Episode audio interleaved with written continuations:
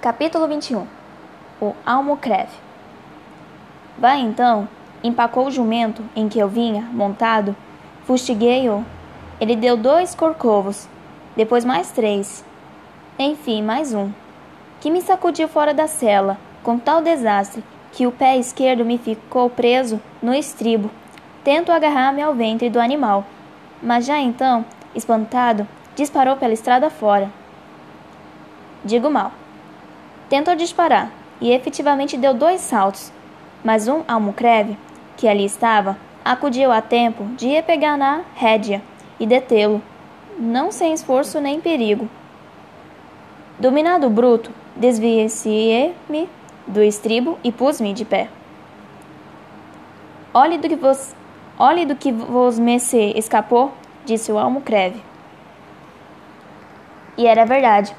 Se o jumento corre por ali fora, contudiar-me deveras, e não sei se a morte não estaria no fim do desastre. Cabeça partida, uma congestão, qualquer transtorno cá dentro. Lá se mia a ciência em flor. O almocreve salvara-me, talvez a vida. Era positivo. Eu sentia-o no sangue que me agitava o coração. Bom almocreve, Enquanto eu tornava a consciência de mim mesmo, ele cuidava de consertar os, os arreios do jumento, com muito zelo e arte. Resolvi dar três moedas de ouro das cinco que trazia comigo, não porque tal fosse o preço da minha vida.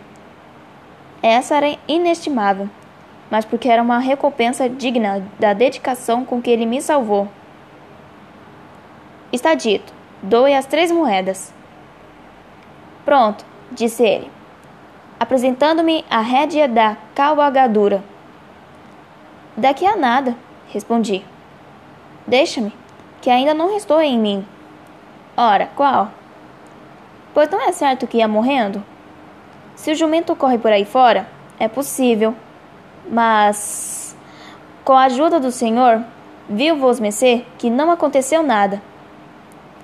Fui ao alforjes, tirei um colete velho, em cujo bolso Trazia aí cinco moedas de ouro, e durante esse tempo cogitei se não era excessiva a gratificação, se não bastavam duas moedas.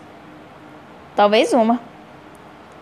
Com efeito, uma moeda era bastante para lhe dar extremissões de alegria. Examinei a roupa. Era um pobre diabo que nunca mais vira uma moeda de ouro. Portanto, uma moeda. Tirei-a, via reluzir a luz do sol não a viu o almocreve, porque eu tinha voltado as costas, mas suspeitou, talvez, entrou a falar ao jumento de um modo significativo. Dava-lhe conselhos, dizia-lhe que tomasse juízo, que o senhor doutor podia castigá-lo. Monólogo paternal. Valha-me Deus! Até ouvi estalar um beijo. Era o almocreve que beijava a testa. Olé!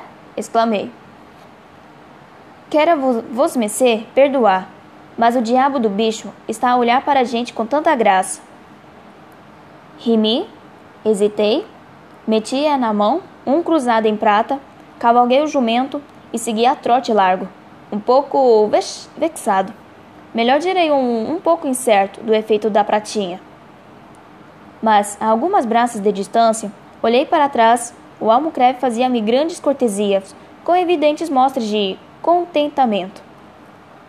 Adverti que devia ser assim mesmo. Eu pagara bem, pagara talvez demais. Meti os dedos no bolso do colete que trazia no corpo e senti umas moedas de cobre. Eram os vintes que eu devera ter dado ao almocreve, em lugar do cruzado em prata.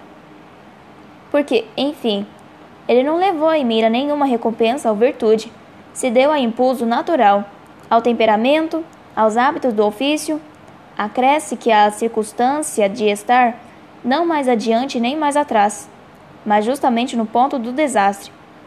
Parecia constituí-lo simples instrumento da providência, e de um ou de outro modo, o mérito do alto era positivamente nenhum. Fiquei desconsolado com esta reflexão. Chamei-me pródigo, lancei o cruzado à conta das minhas dissipações antigas. Tive. Por que não direi tudo? Tive remorsos.